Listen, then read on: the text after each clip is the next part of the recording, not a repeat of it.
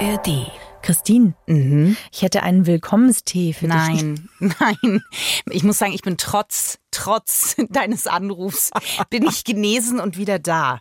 Na, Das- unseres Anrufs. Die Plussis Eure- waren alle eures- dabei. Nee, bei dieser Teenummer möchte ich Plussis gerne raushalten, wenn es geht. Okay, schön, dass du wieder da bist. Ich freue mich auch. Freundschaft Plus mit Corinna Teil und Christine Barlock.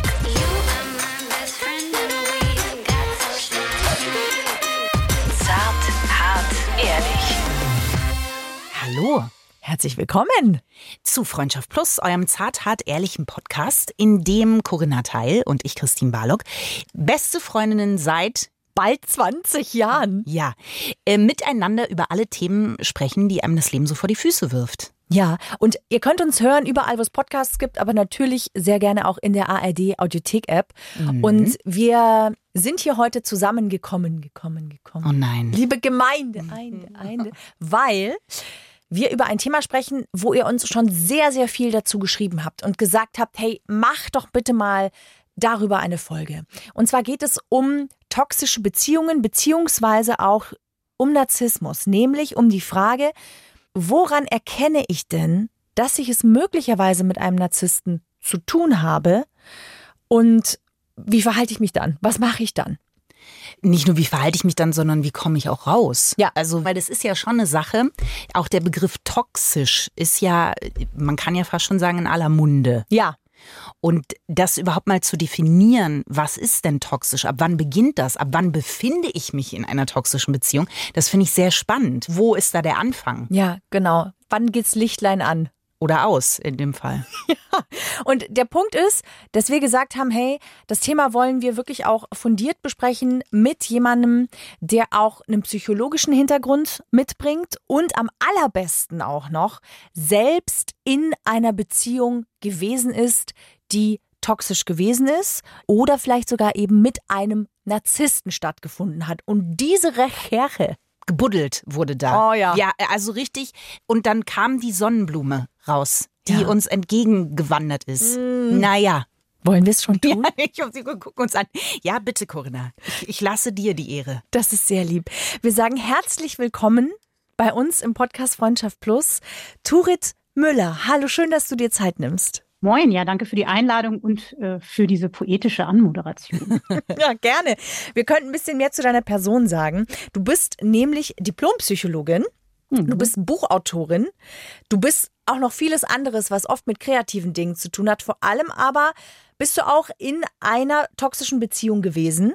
Und deswegen bist du genau die Sonnenblume, die wir gesucht haben, zu diesem ja, Thema, das gerade in aller Munde ist, wie Christine vorhin schon gesagt hat.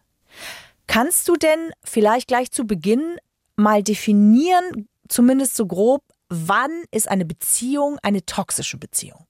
ja, da fängt's schon an mit den Problemen. So eine richtig genaue Definition gibt's da nämlich gar nicht.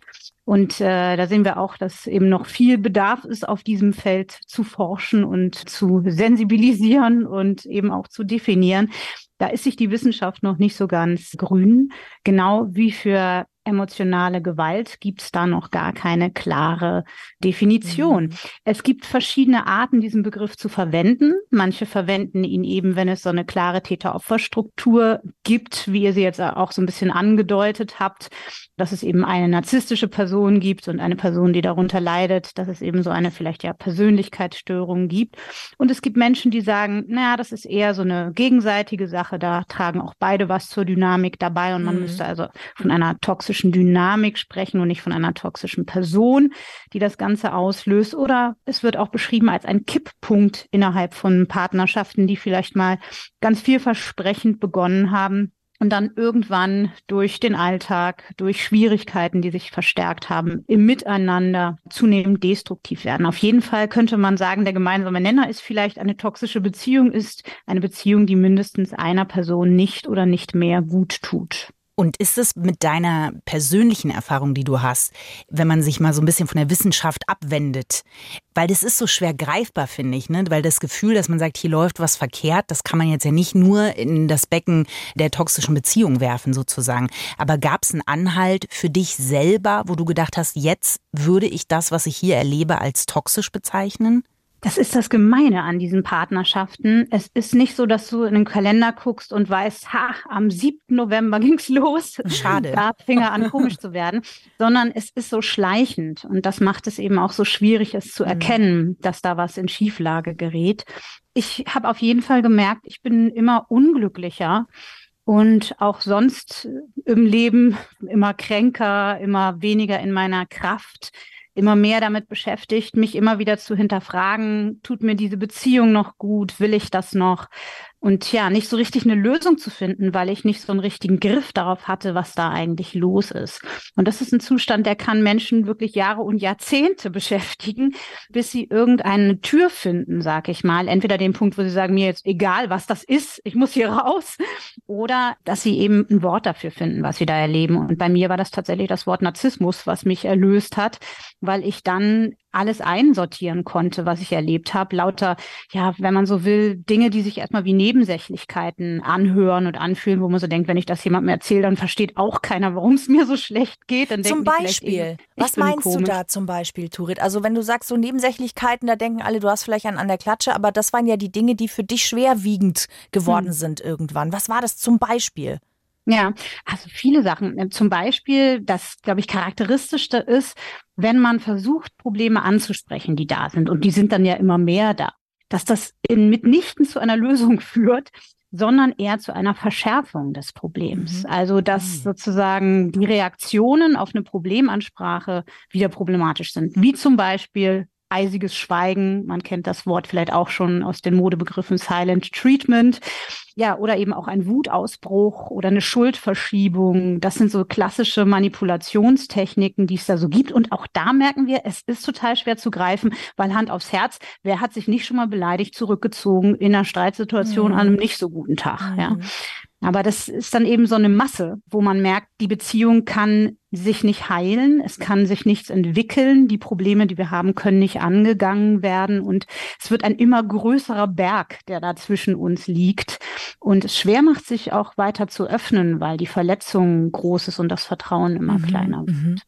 Das mit dem Berg ist interessant, weil nicht nur der wird größer, sondern ich glaube, du, Corinna, und auch ich, wir waren noch nicht in etwas, was wir als toxische Beziehung bezeichnen würden, aber Freundinnen von mir. Und etwas, mhm. was sich da immer wiederholt, ist, was sie selber auch berichtet haben, nicht nur auf körperlicher Ebene, das, was du beschrieben hast, dass sie öfter krank sind oder sich einfach schlapp fühlen, sondern dass ihnen der Selbstwert immer mehr genommen wird, weil in so Streitsituationen, wenn sie sich mal getraut haben zu sagen, ich glaube hier irgendwie habe ich das Gefühl, das ist nicht richtig, ein Phänomen passiert, nämlich dass der Partner oder die Partnerin, das kann ja von beiden ausgehen, dir am Ende das Gefühl gibt, du bist schuld. Und das ist, glaube ich, dieses Phänomen nennt man Gaslighting oder Ga Gaslighting. Nee, das war Grease Lightning. Das war Gaslighting. ja.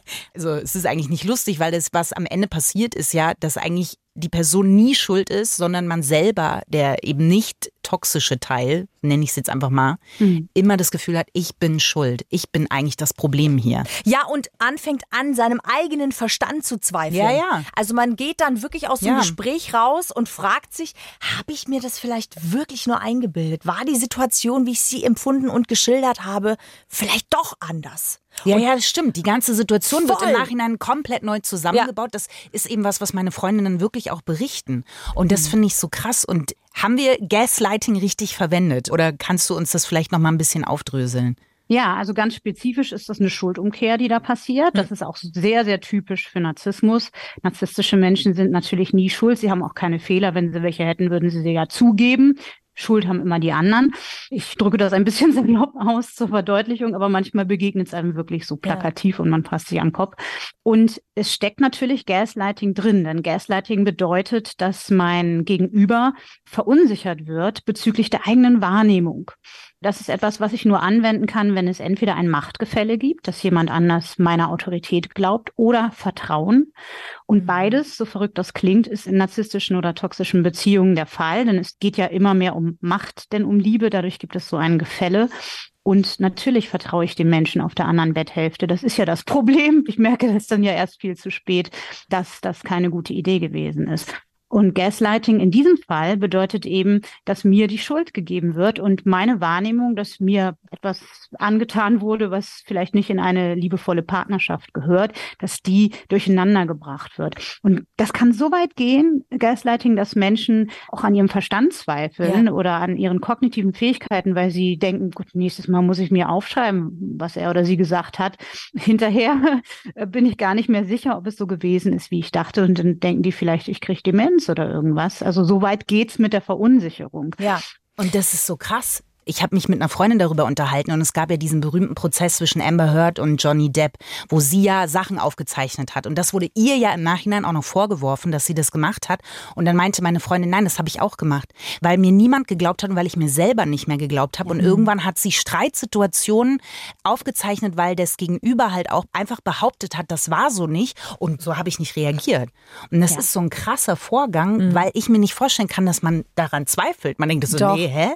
Und das ist so krass. Und sie ja. sagt, doch, du sitzt am Ende da und sagst, nee, das war so nicht. Na, also das kennen wir aus der Situation, wenn man mal in einen Konflikt kommt mit einer Freundin, mit den Eltern oder mit einem Arbeitskollegen oder so. Und du hast eine ganz klare Erinnerung, für dich ganz klar, wie diese Situation stattgefunden hat. Und dann sagt er, naja, also es war ja so nicht. Gib mir doch mal bitte ein Beispiel, wenn du mir schon diesen Vorwurf machst. Und dann stehst du da und denkst dir so, oh, fuck, jetzt ein Beispiel. Also, Puh, mir fällt jetzt kein Beispiel ein. Und in diesem Moment ist es natürlich genau der Moment, wo der andere sagen kann, wo er dich gaslightet, wo er dich packt, in diesem Moment der Verunsicherung und dir quasi alles, was du dir schön an Argumenten und auch an Wünschen, wie man es anders machen soll, vom Tisch einfach fegt. Bam, zack, weg. Und du stehst da und denkst dir, ja, vielleicht habe ich das wirklich falsch in Erinnerung. Und dieser Moment des Zweifels wird dann so vom anderen untermauert mit Beispielen, mit ganz klaren Fakten in Anführungsstrichen, die geschaffen werden plötzlich, dass du ganz klar alles verlierst, woran du dich vorher argumentativ festgehalten hast. Und wenn dir das zwei, dreimal passiert, dann blockierst du auch das nächste Mal in so einer Situation. Also du kriegst wirklich wie eine Art Prüfungsangst, so hat sich das angefühlt zum mhm. Teil alle Gedanken sind plötzlich weg. Ja, man bekommt auch Angst, überhaupt solche Dinge anzusprechen, ne? weil es gibt ja auch diesen Begriff aus dem Englischen auf Eierschalen laufen, walking on eggshells. Ja. Das ist genau das Gefühl, dass ich so ein Gespräch vorbereite, mir Notizen mache, mir das zurechtlege, überlege, wie kann ich es formulieren, dass es verstanden wird, dass es nicht verletzend wirkt, dass es nicht zu einem Ausbruch führt, weil die Nervosität da ist, dass es mir entweder im Mund umgedreht wird oder dass es vielleicht ja wieder dazu führt, dass ich eine furchtbare Zeit habe, weil ich danach drei Wochen lang angeschwiegen werde. Ja, solche Dinge. Dinge. Genau. Und da tun sich jetzt zwei Sachen auf. Also zum einen, in dem Moment, wo ich vielleicht öfter feststelle, dass ich anfange daran zu zweifeln, dass die Dinge, so wie ich sie erlebt und empfunden habe, richtig waren und mein Gegenüber das negiert, es mir also abspricht, könnte es ein Anzeichen dafür sein, dass ich es hier eventuell mit einem Narzissten zu tun habe. Und zweitens bewegen wir uns ja in dem Moment dann auch schon in diesem Gebiet, das ja noch nicht klar definiert ist, die emotionale Gewalt, von der du gesprochen hast. Die fängt da ja dann schon eigentlich an, oder? Ja. Ja, Gaslighting ist emotionale Gewalt, auf jeden Fall. All diese Verhaltensmuster, Manipulationstechniken wie Liebesentzug oder emotionale Erpressung oder das Aussaugen von Energievampiren, all diese Dinge sind sozusagen als emotionale Gewalt zu betrachten. Aber auch da ist es eben nicht klar definiert, wo fängt das an. Es ist ja auch ein bisschen subjektiv, wie empfindet die Person, die dann hier als Opfer bezeichnet werden muss, äh, das, was ihr passiert. Aber ja, Gaslighting ist emotionale Gewalt und eben mit schwerwiegenden Folgen, weil wir immer mehr manipulierbar werden, mhm. weil wir immer abhängiger werden von der Sicht unseres Gegenübers, weil wir an unserer eigenen immer mehr zweifeln. Und genau wie ihr das beschrieben habt, ist das ein zentrales Element von diesem Angriff auf unser Selbstwertgefühl in solchen Partnerschaften. Dieser Angriff findet auch durch viele andere Arten und Weisen statt, zum Beispiel Projektion, dass mir vorgeworfen wird, ich bin egoistisch, mhm. ähm, was ja nun eigentlich Eigenschaften einer narzisstischen Person sind, oder dadurch, dass ich einfach klein gemacht werde, in meinen Fähigkeiten keine Wertschätzung erlebe oder in dem, was ich tue. Also das ist sehr, sehr vielfältig oder das kann auch sehr subtil sein mit einem wohlmeinenden ach, bist du sicher, dass du dir das zutrauen solltest? Oder mhm. mit einem Witz oder einem Kosenamen, wo ich dann hinterher merke, Gott, wie hast du dich da eigentlich nennen lassen? Aber genau, dieser Angriff auf unser Selbstwertgefühl ist ein zentrales Element und passiert eben auch durch Gaslighting. Und Gaslighting ist sozusagen der Signature Move von narzisstischen Menschen. Das steckt in fast allen Manipulationstechniken ein Stück weit drin. Aber das machen die ja nicht nur mit dir als Partnerin in dem Moment, also ich rede jetzt mal von der weiblichen Seite, sondern das funktioniert ja auch mit dem ganzen Umfeld ab einem gewissen Zeitpunkt. Also das war schon mhm. auch was, was meine Freundin erzählt hat, dass erstens mal, sie hat viele Freunde verloren in der Zeit, in der sie in ihrer toxischen Beziehung drin war und dass der narzisstische Partner, den sie hatte, auch das ganze Umfeld sozusagen mit beeinflusst hat. Das finde ich so krass, dass das wirklich funktioniert. Das ist ganz typisch, dass sowas gesagt wird wie, hey, willst du dir das nicht nochmal überlegen? Gib ihr doch noch eine Chance. Oder dass, ja, dieses Gaslighting wirkt auch ohne, dass das sozusagen eine direkte Beauftragung ist, weil einfach dieses positive Bild, was von der narzisstischen Person geschaffen wird, ja nicht nur die Person, die mit diesem Narzissten oder dieser Narzisstin in einer Beziehung ist, prägt, sondern auch das ganze Umfeld oder auch die Opferrolle. Das ist ja eben auch sehr beliebt, dass auch da die Täter-Opfer-Umkehr funktioniert, dass wenn ich beginne, Schwierigkeiten zu haben in meiner Partnerschaft oder Trennung in Erwägung zu ziehen, plötzlich der Freundeskreis oder die Familie über mich schockiert sind und bei mir die Schuld sehen für das Zerbrechen, was äh, vielleicht äh, ja aber woanders seinen Anfang genommen hat. Dieser Versuch, sich zu trennen, ist ja dann die letzte Konsequenz, wenn alles andere nicht mehr hilft. Das ist ja dann aber eigentlich schon mal gut, wenn man an diesen Punkt kommt, dass man sagt, okay, ich möchte mich jetzt trennen. Ja, mhm. da ist ja ein Weg hin meistens. Deswegen jetzt ähm, meine Frage, wenn ich merke, okay, ich bin in einer Beziehung, die für mich ungesund ist, möglicherweise habe ich es hier mit einem verdeckten Narzissten zu tun. Wie schaffe ich es, mich abzugrenzen? Wie ziehe ich erste Grenzen, um da rauszukommen? Hm. Einmal vorweg als kleine Sicherung, diese Modewörter sind immer so ein bisschen Fluch und Segen. Fluch deshalb, weil es natürlich eine schnelle Erklärung sein kann, wenn es in einer Beziehung schwierig wird, zu sagen, es liegt an der anderen Person, die ist toxisch oder narzisstisch.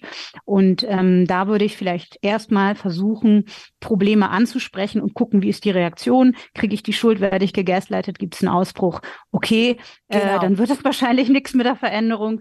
Aber wenn ich soweit bin, dass ich äh, denke, okay, in meiner Partnerschaft läuft vielleicht soweit grundlegend was schief, dass ich denke, mein Gegenüber ist vielleicht narzisstisch, dann habe ich das in der Regel schon sehr lange versucht. Mhm. Und äh, dann ist es gut, diesen Begriff zu haben, weil der, genau wie ich das bei mir beschrieben habe, ähm, mal so ein bisschen alles an seinen Platz fallen lässt und man sich selber nicht mehr für verrückt hält, sondern weiß, okay, es gibt einen Namen dafür, viele andere Menschen erleben das auch, das sind keine Kleinigkeiten, das ist etwas, was sogar im Zweifel tiefere Verletzungen hinterlässt oder mindestens genauso tiefe wie sexuelle oder physische Gewalt, wenn sich jemand emotional zurückzieht. Und also das ernst zu nehmen ist mal der erste Schritt. Und ein Wort dafür zu haben, ist schon sehr entlastend für viele Menschen, auch mit anderen Personen zu reden, die einen verstehen, die sowas ähnliches erlebt haben, kann sehr, sehr validierend sein, weil das ist ja das, was mir fehlt. Mein Kompass ist weg, weil ich ja. meiner Wahrnehmung nicht mehr vertraue. Ja.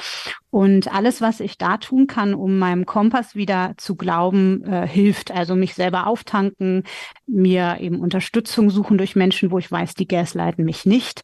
Vielleicht Abstand suchen auch zu meinem Partner oder meiner Partnerin, um ja überhaupt wieder zu mir zu kommen, aus dieser Dynamik rauszukommen ähm, und überhaupt eine Entscheidungsfähigkeit wieder zu erreichen. Das mhm. ist eben auch so ganz typisch, wenn man so durcheinander ist, kann man sich ja irgendwann auch gar nicht mehr entscheiden. Und die Schwierigkeit ist auch, dass es sehr selten ist, dass Leute einfach sagen, so, ich weiß jetzt, er oder sie ist narzisstisch und äh, dann muss ich gehen. So klar ist es selten. Ja. Also das gibt's auch, aber ähm, nicht nur, sondern oft ist es so eine Pendelbewegung man schätzt es so ein, okay, ich glaube, doch, das könnte Narzissmus sein und mein, meine bessere Hälfte tut mir nicht gut. Und dann gibt's wieder gute Momente und man denkt, ach na ja, wahrscheinlich war es doch eine schlechte Phase einfach. Ich bewerte das über und ich habe mich ja auch nicht immer so gut verhalten in letzter mhm. Zeit. Und dann ist man wieder drin. Und das ist die Schwierigkeit, da einen Fuß in die Tür zu kriegen von diesem Phänomen, was man kognitive Dissonanz nennt. Und was wirklich so mit das Hartnäckigste ist, wenn man versucht, aus so einer Partnerschaft rauszukommen. Das ist ja ein ganz normales menschliches Phänomen. Wir alle haben das. Ich mache immer das Rauchenbeispiel. Ja. Wenn man äh, selber raucht und aber eigentlich der Meinung ist, das ist gar nicht so gut, äh, dann hat man ja diese unangenehme Spannung und wir versuchen ja alle nach Harmonie zu streben. Wir wollen diese Spannung loswerden. Da gibt es verschiedene Möglichkeiten. Die schwierige ist mit dem Rauchen aufhören. Ich spreche aus Erfahrung. Ähm, die leichte ist, sich zu sagen, ach was, ich bin Genussraucherin, ist gar nicht so wild. Mhm. Und ähm, ne, das sind so verschiedene Strategien, um, um aus dieser kognitiven Dissonanz rauszukommen. Kognitive Dissonanz ist aber auch nicht nur das allgemeinmenschliche Phänomen, sondern etwas, was sehr, sehr typisch bei Missbrauchsbeziehungen aller Art auftritt. Also äh, ich werde angeschwiegen, mit Gefühlskälte mhm. bedacht, wenn ich weine, weil es mir so schlecht geht in der Partnerschaft mhm. zum Beispiel und wirklich ignoriert. Und dann geht's los. Es ist ja ein unangenehmer Spannungszustand. Ich merke, meine bessere Hälfte verhält sich so gar nicht wie jemand, der mich liebt. Ja. Das kriege ich also mit diesem positiven Bild, was ich am Anfang ja logischerweise hatte, nicht unter einen Hut. Also rechtfertige ich das Verhalten. Zum Beispiel, indem ich mir selber die Schuld gebe und sage, ja, Ah. Das ist jetzt aber auch ein bisschen druckmachend hier. Das könnte ja auch wie emotionale Erpressung wirken, was ich hier mache, dass ich hier jetzt so weine oder indem ich rechtfertige, naja, er oder sie kann mit Gefühlen eben nicht so gut umgehen und ähm, ich verstehe. Ja, ist das auch Autismus, genau. Mhm. Na, ich ähm, verstehe. Ich versuche mir quasi die geliebte Person schön zu reden wieder, weil ich es nicht aushalte, dass jemand, den ich liebe und dem ich vertraue, dass ich den in so einem schlechten Licht sehe. Ja. Genau. Und ich kriege auch ein bisschen Macht, Eigenmacht, weil ich mir selber Schuld gebe. Dann kann ich ja auch was verbessern. Ja, ja. Dann kann ich ja was verändern. Mhm. Und, und ähm, das hält mich lange drin. Das heißt, da muss man irgendwie einen Keil zwischenkriegen, dass es sich ein klares Bild entwickeln kann, das mir eine Bewertung und eine Entscheidung ermöglicht. Mhm. Weil dieses lange drinhalten, das finde ich nämlich einen interessanten Punkt, weil bei mir sind es halt hauptsächlich Freundinnen, die ich kenne, die in so einer Beziehung drin waren. Das waren alles lange Jahre, die die in diesen Beziehungen geblieben sind, weil das wie so eine Art, und so haben sie es mir selber beschrieben, so eine Art Schlüssel-Schloss-Prinzip ist. Mhm, mhm. also ihr Gegenüber hat genau an ihren Problemen, nenne ich es jetzt mal einfach, ja. Also es sind eigentlich keine Probleme, aber das waren genau die Schwachstellen für diese Person, wo, wo der andere quasi angesetzt hat und sie immer wieder am Haken hatte. Ich glaube, die längste, die ich kenne, war über zehn Jahre mhm. in, in so einer Beziehung. Und das ist krass, weil die das nicht nur vor sich selber rechtfertigen. Man führt dann Gespräche auch als Freundin ne, und sagt, du hör mal, das ist nicht gesund, das kann nicht gesund sein. Beim nächsten Mal kommt er wieder, ja, aber diesmal war es wieder total schön. Dann denkt man als Freundin beim ersten Mal ja noch, okay, es wird besser, war jetzt ein Ausrutscher, nett formuliert, ja, das wird schon. Und irgendwann fängt die Freundin ja auch an, nicht mehr alles ehrlich zu erzählen, weil sie weiß, das kann ich gar nicht. Wenn ja. ich will, dass, dass das hier weiter funktioniert, weil sie, glaube ich, selber gespürt hat, sonst muss sie sich trennen. Genau, das ist dann auch wieder Gaslighting. Ne? Wir gaslighten dann irgendwann auch unser Umfeld noch zusätzlich und wir gaslighten uns selber. Ja. Und ähm, da muss man erstmal wieder rauskommen, dass man sich selber ehrlich eingesteht, wie geht's mir gerade mit der Situation. Und bis dahin brauchst du tatsächlich viel Geduld, ähm, wenn man da die beste Freundin nebendran ist und sich das immer wieder anhören muss und die Hände über den Kopf zusammenschlägt. Und ich glaube, das ist auch ganz wichtig, da mh, hm, dabei zu bleiben und nicht zusätzlich noch zu beschämen. Die Betroffenen schämen sich ja meistens, ob sie es sich nun eingestehen oder nicht, schon doll genug, ja, was, was sie damit sich machen lassen, ja. sondern dass man weiter da bleibt und sich nicht abwendet. Und man kann validieren, wenn man da als beste Freundin daneben sitzt und mal eine Rückmeldung geben, wie sieht es von außen aus, vorsichtig, oder wenn man so mitkriegt, dass da Gefühle sind, heftige Gefühle, vielleicht hm, Traurigkeit, Einsamkeit, dass man das mal zurückspiegelt, um der Person zu helfen, sich das bewusst zu machen, was da eigentlich gerade passiert. Ähm, aber es braucht da wirklich Vorsicht und ein bisschen raushalten. Also es heißt, so ein bisschen aus der Bewertung rausgehen als Freundin? Das ist ja ein Unterschied, ob ich sofort bewerte und sage, das ist nicht richtig oder äh, hör auf dich klein machen zu lassen und du musst da jetzt raus und so, sondern zu sagen, ich merke, du fühlst dich verletzt. Ne? Ja, oder ich genau. merke, du, du, du bist sehr traurig darüber. Also nicht bewerten, sondern wirklich spiegeln.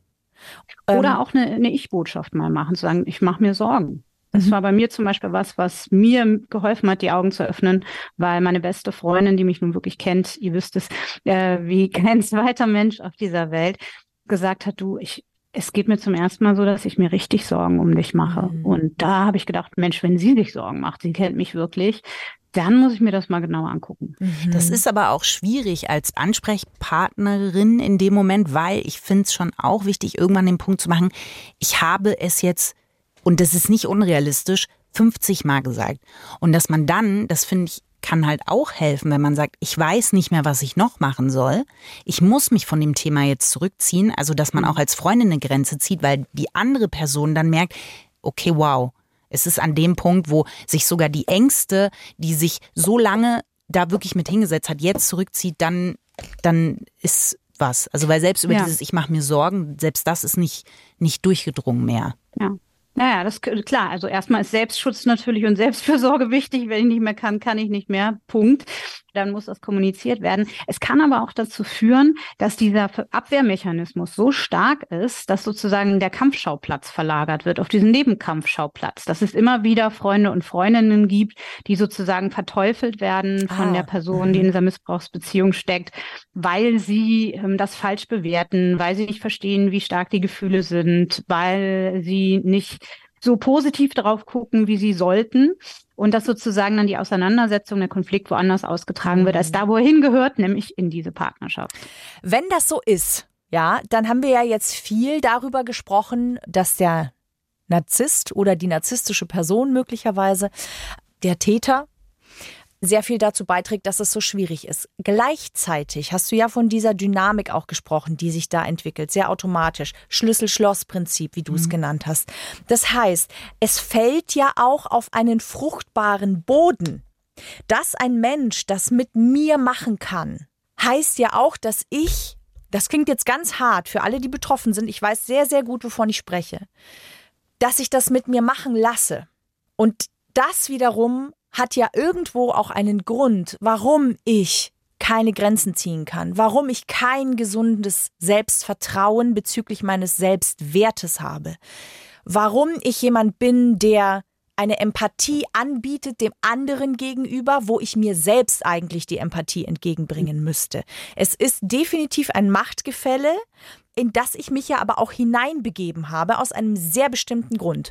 Und mhm. die Frage, die ich jetzt an dich habe, ist, welche Persönlichkeitsstruktur oder vielleicht auch welche Erfahrungen hat ein Mensch gemacht, dem es passiert, in narzisstische, toxische, ja, Missbrauchsbeziehungen zu gehen? Das ist eine Frage, die ich erstmal damit beantworten möchte, zu sagen, das, was wir jetzt machen, ist kein Victim Blaming. Nein. Wir gucken jetzt also nicht, wo ist die Schuld der Person, ähm, sondern wo sind vielleicht die Haken, die sie bietet genau. für dieses Schlüssel-Schloss-Prinzip. Und ähm, das ist was, was auch sehr, sehr wichtig sein kann, gerade wenn man aus so einer Beziehung raus ist und sich dann erstmal wieder auf sichere Füße stellen kann, bevor man die nächste sucht. Ja, um nicht ähm, schon wieder in die nächste reinzukommen, denn das ist genau. ja ein genau. Muster, das sehr, sehr tief sitzt in mir aus den Erfahrungen, die ich gemacht habe. Und das muss nicht immer eine Paarbeziehung sein. Ja. Es gibt Narzissten auch im Arbeitskontext. Und das kann einen ebenso kaputt machen, wenn man da hineinschlittert, zum Beispiel. Genau.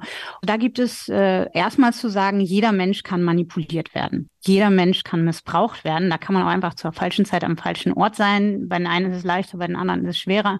Aber das kann uns allen passieren, vor allen Dingen, wenn es um verdeckten Narzissmus geht. Denn da ist es so, dass wirklich kaum zu merken ist, dass hier ein Missbrauch stattfindet.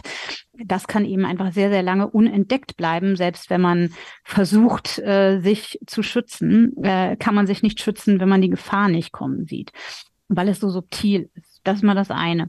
Das andere ist natürlich, gibt es verschiedene ähm, Gestricktheiten, die begünstigen können, dass man sich solche Menschen sucht oder nicht schnell genug merkt, dass es Zeit wäre zu gehen. Ja. Wie zum Beispiel die von dir erwähnte Grenzziehung, die schwer fällt oder eben auch People-Pleasing-Verhalten, dass man es eben allen recht machen will. Da gehört ja vielleicht diese fehlende Grenze auch dazu, aber eben auch sowas wie Dinge für andere übernehmen und die eigenen Bedürfnisse vernachlässigen, ne, das ganze Feld. Das sind eben Eigenschaften, die für narzisstische Personen besonders leicht auszunutzen sind. Und die auch dazu führen können, dass ich ja die Schuld bei mir suche und nicht beim Gegenüber. Da das sowieso das Spiel ist, wie wir es gesehen haben, passt das natürlich gut zusammen, wenn ich immer schön Selbstreflexion betreibe und noch mehr Therapie mache und nicht sehe, dass ich ein Beziehungsproblem alleine nicht lösen kann. Ja. Wobei es eben kein Beziehungsproblem ist, sondern wie gesagt, ähm, hier braucht es nicht zwei dazu, sondern hier braucht es einfach eine Person, die die nicht rechtzeitig merkt, was los ist und nicht rechtzeitig geht. Solche ähnlichen Verhaltensweisen erleben wir auch bei hochempathischen oder hochsensiblen Menschen zum Teil, dass sie eben, gerade weil sie so sehr viel Verständnis haben für die andere Seite, ähm, eben auch leichter rechtfertigen, warum mit dieser Kindheit, mit diesem Background äh, eine Person sich da so verhält und dass es ja nicht immer einfach ist und man sich dann eben auch mal unangepasst verhält und die das dann heilen wollen. Hier sind wir dann schon so im Bereich von mhm. ähm, Co-Abhängigkeit, Helferkomplex. Ne? Das sind alles so Anlagen, die das begünstigen können, wenn ich mein Gegenüber retten möchte, ja. zum Beispiel. Ja. Das, das sind auch Eigenschaften, die entstehen können in einem schwierigen Elternhaus, wo ich eben diese spürfähigen Antennen vielleicht auch gebraucht habe, um mit dem klarzukommen, was ich äh, erlebt habe zu Hause, um zu wissen, wird Papa mich heute schlagen oder nicht? Ja, hat er getrunken oder nicht? Ähm, und das vielleicht schon an der Spannung im Raum erkenne, an den Schritten, an der Mimik solche Elternhäuser, gerade narzisstische Elternhäuser, Wunder oh Wunder, können dazu beitragen, dass wir auch in solchen Partnerschaften landen, weil wir gelernt haben, so sieht Liebe aus. Mm, ja. ja. Und dann gar nicht merken, wenn es uns begegnet, dass es emotionaler Missbrauch ist, äh, weil wir haben nichts anderes kennengelernt und es fühlt sich gut und vertraut an und das kann sich dann vielleicht sogar so anfühlen, wie wir haben Chemie. Und es erklärt auch das Rechtfertigen der anderen Person, die einem nicht gut tut. Denn die Eltern selbst muss man ja auch als Heiliges schützen, in gewisser Weise, ja, bis man irgendwann dann ja auch versteht, dass das hier im Elternhaus nicht gesund ist und man irgendwann dann mal abhaut, vielleicht. Oder genau. was auch immer man für Auswege mhm. findet.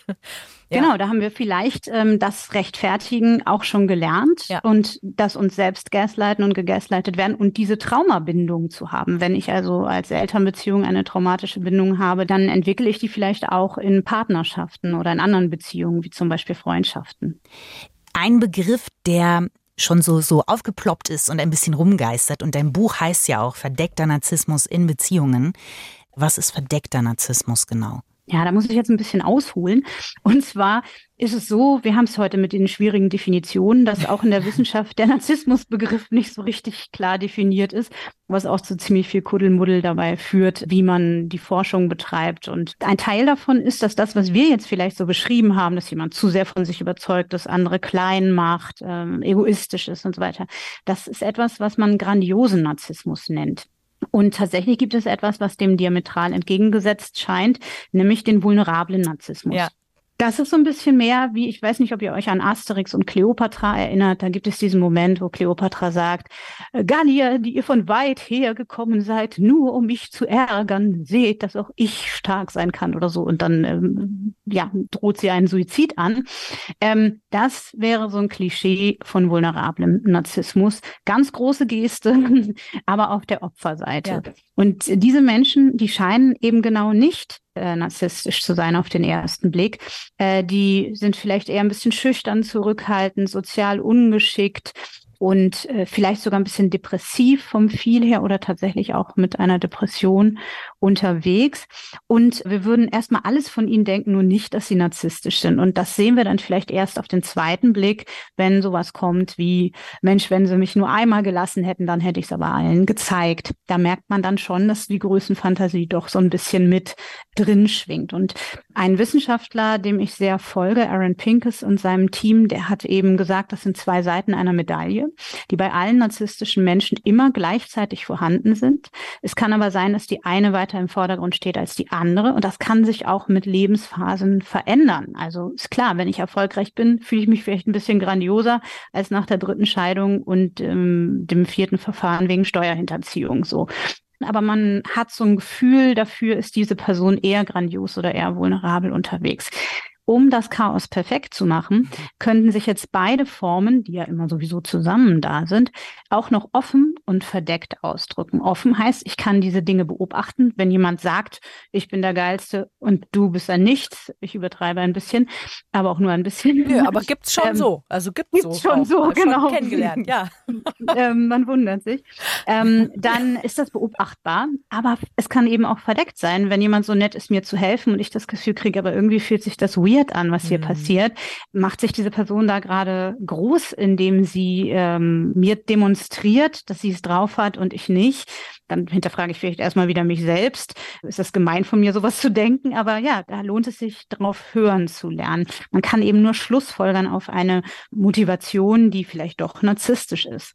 Und ähm, das macht es eben so schwer, das äh, zu erkennen, ja. weil diese Personen sympathisch wirken, hilfsbereit wirken, vielleicht auch sehr anerkannt sind in der Gemeinschaft, Stichwort Gaslighting auch von anderen und äh, vielleicht wirklich eher so Softie-mäßig unterwegs sind und sehr liebevoll versorgend, vielleicht sogar aus dem psychologischen Bereich. Die haben gelernt zu kommunizieren. All die wichtigen Begriffe aus diesem Feld können sie verwenden. Und ich würde im Leben nicht drauf kommen, dass es hier irgendwie ein Narzissmus-Thema gibt. Möchten ja aber auch ein Abhängigkeitsverhältnis schaffen, indem sie sich natürlich unverzichtbar machen, weil sie ja ihre Hilfe anbieten in jeglicher Situation. Ja, ist ja auch eine Form der Abhängigkeitsschaffung. Genau. Ja. Oder auf andere Art und Weise. Aber genau, ja. Hilfe kann so ein klassisches Ding sein.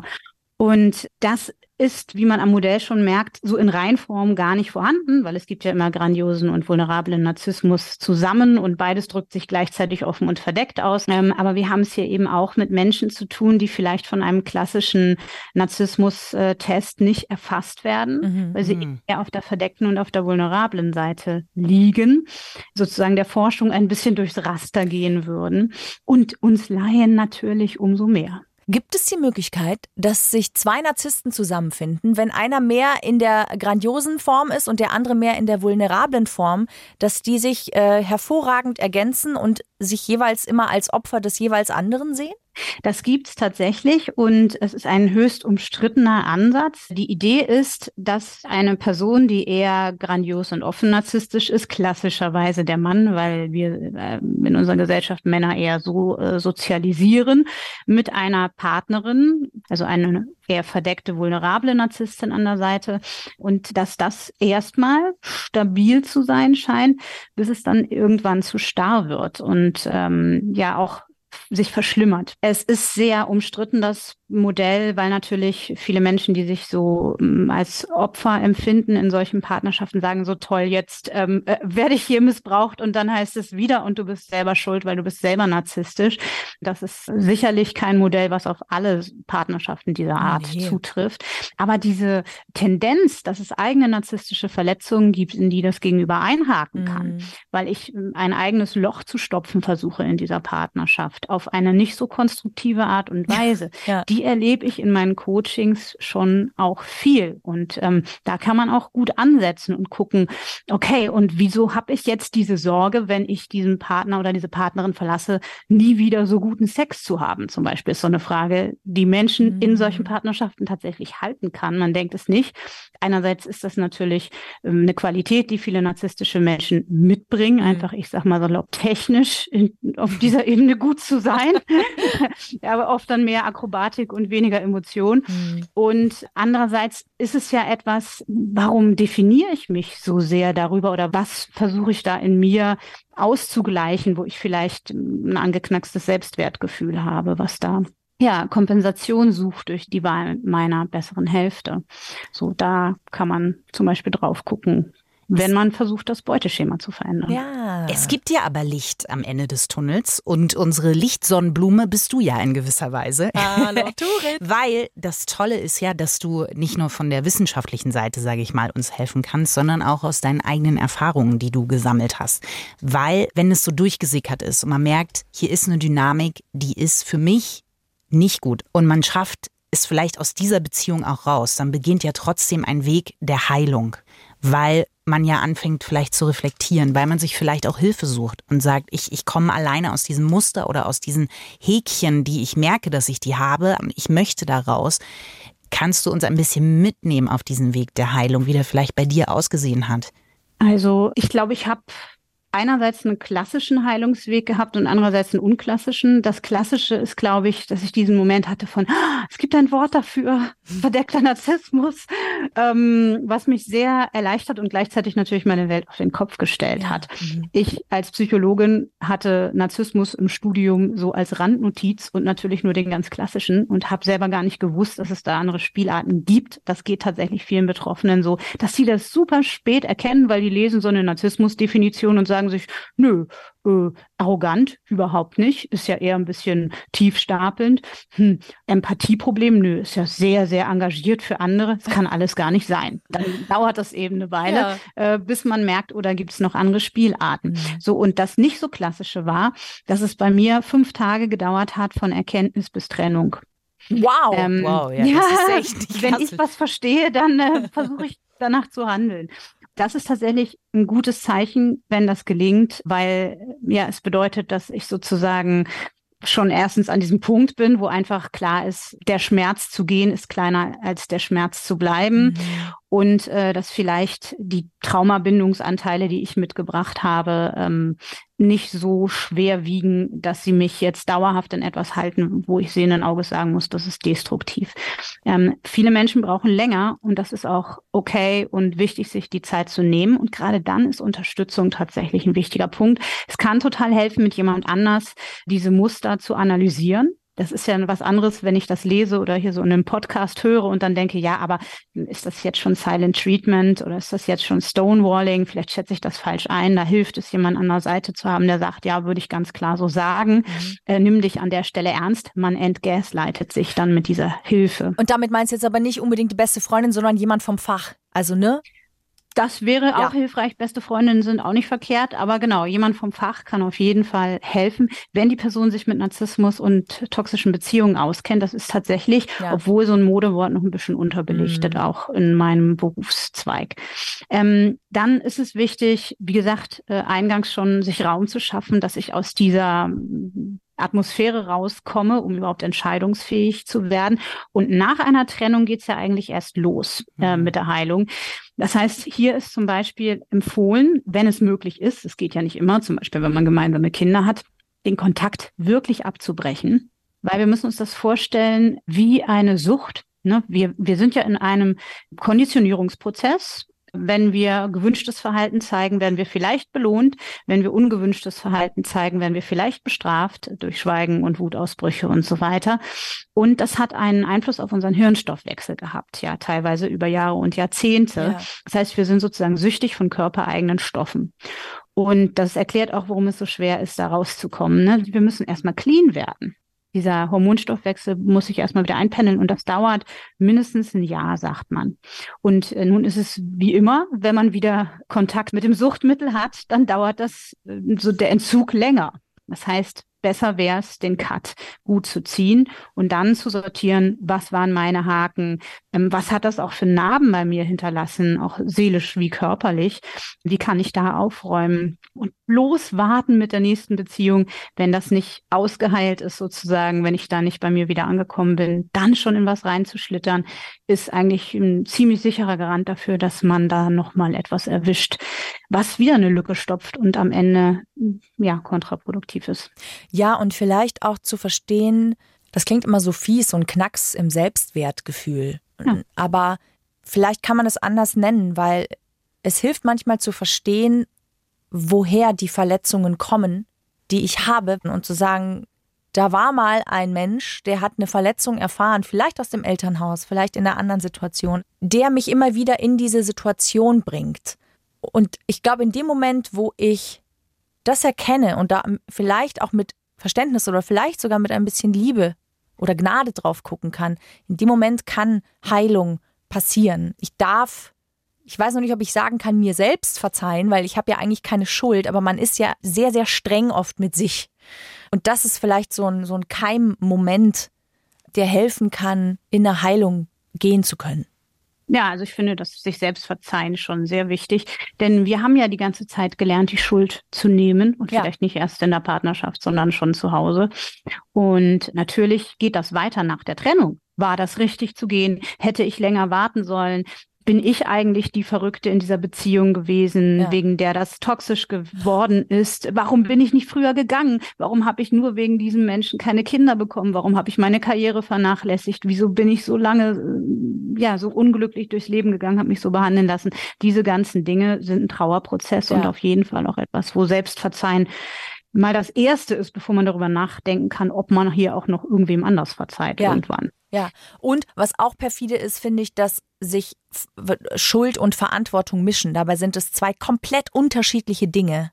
Und das auch mal auseinander zu klamüsern, hilft auch in die Selbstverantwortung zu kommen. Genau, es steht sich ja sogar oft eher im Wege. Ne? Wenn ich äh, Schuldgefühl beladen bin, fällt es mir natürlich schwer, meine Verantwortung zu übernehmen, weil ich dann auch nur sehe, wie furchtbar schuldig ich bin. Und, ja, und ich äh, halte mich selber wieder klein. Ja. In der genau. Schuld. Was genau. aber auch spannend ist, von außen zu beobachten, ist, wenn so eine Trennung passiert ist, dann finde ich, ist das wie so ein Strudel.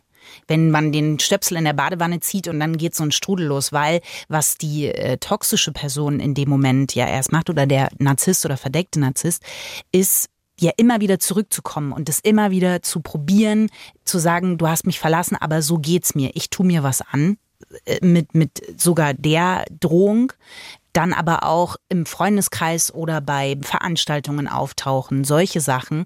Also ich hatte das eben bei einer Freundin, dass der immer wieder aufgetaucht ist und es so schwer war, weil dieses ich muss da sein, ich muss der Person helfen, das war wie eine natürliche Reaktion einfach mhm. und da rauszukommen war extrem schwer und ich kann nur als außenstehende Person dann sagen, dass es total mutig und ganz, ganz toll auch war, weil, weil die Freundin dann angefangen hat, bewusst auch zu sagen, ich brauche jetzt Hilfe und zwar nicht nur professionell, sondern auch gemerkt hat, dass plötzlich Freundinnen oder Freunde auch wieder aufgeploppt sind und gesagt haben, wir sehen, was du gerade machst und wir sind da und wir helfen dir.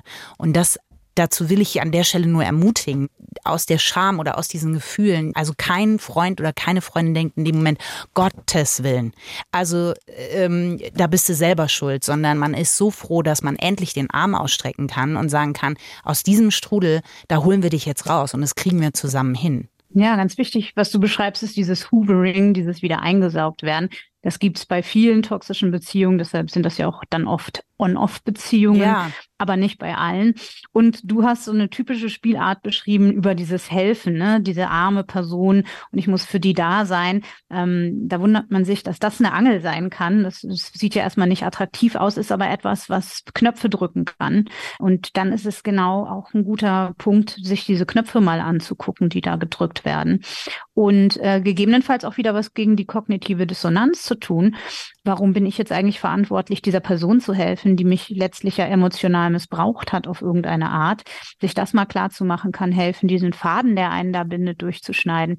Zum Beispiel, indem man sich mal Situationen aufschreibt, die einfach No-Gos sind vom Verhalten her, die die andere Person an den Tag gelegt hat und ja, die ich mir vor Augen rufen kann, wenn mir das mal wieder wegrutscht, dass das kein Mensch ist, dem ich verpflichtet bin, zu helfen.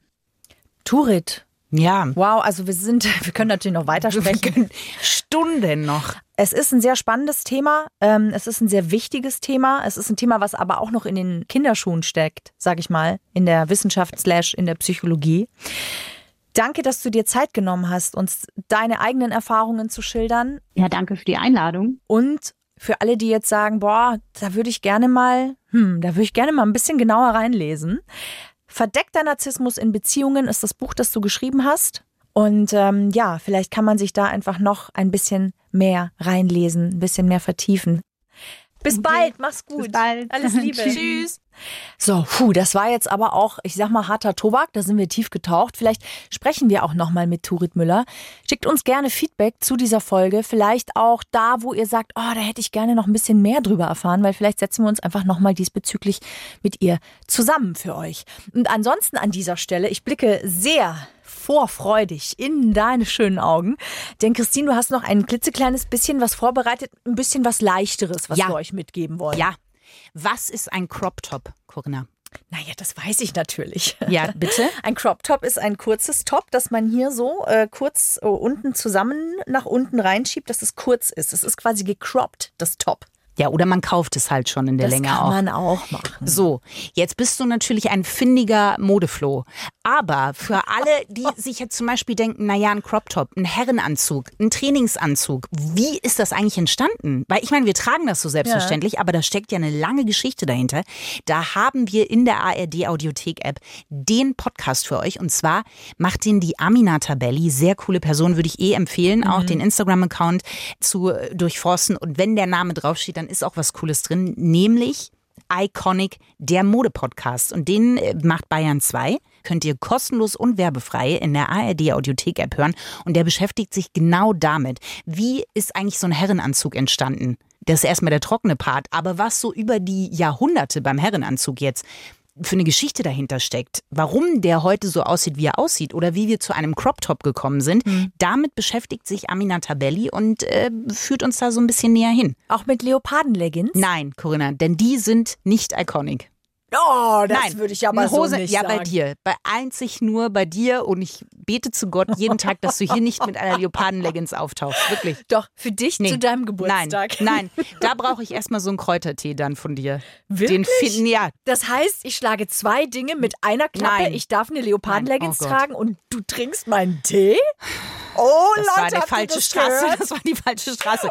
Nein, es wird nicht passieren, ihr müsst euch keine Sorgen machen. Es ist, ich möchte sagen, Nein. Allee to Heaven für mich. Okay. Allee, Allee. Es ist aber auch nur für dich die Allee to Heaven. Für alle anderen ist die Allee to Heaven in der ARD Audiothek App, nämlich mit Amina Tabelli und Iconic, der Mode-Podcast. Macht's gut, ihr Lieben. Dankeschön, dass ihr dabei wart. Bis zum nächsten Mal. Ciao, Sie! Freundschaft Plus. Mit Corinna Teil und Christine Barlock. Zart, hart, ehrlich. Und jeden Mittwoch neu. In der ARD Audiothek und auf bayern3.de.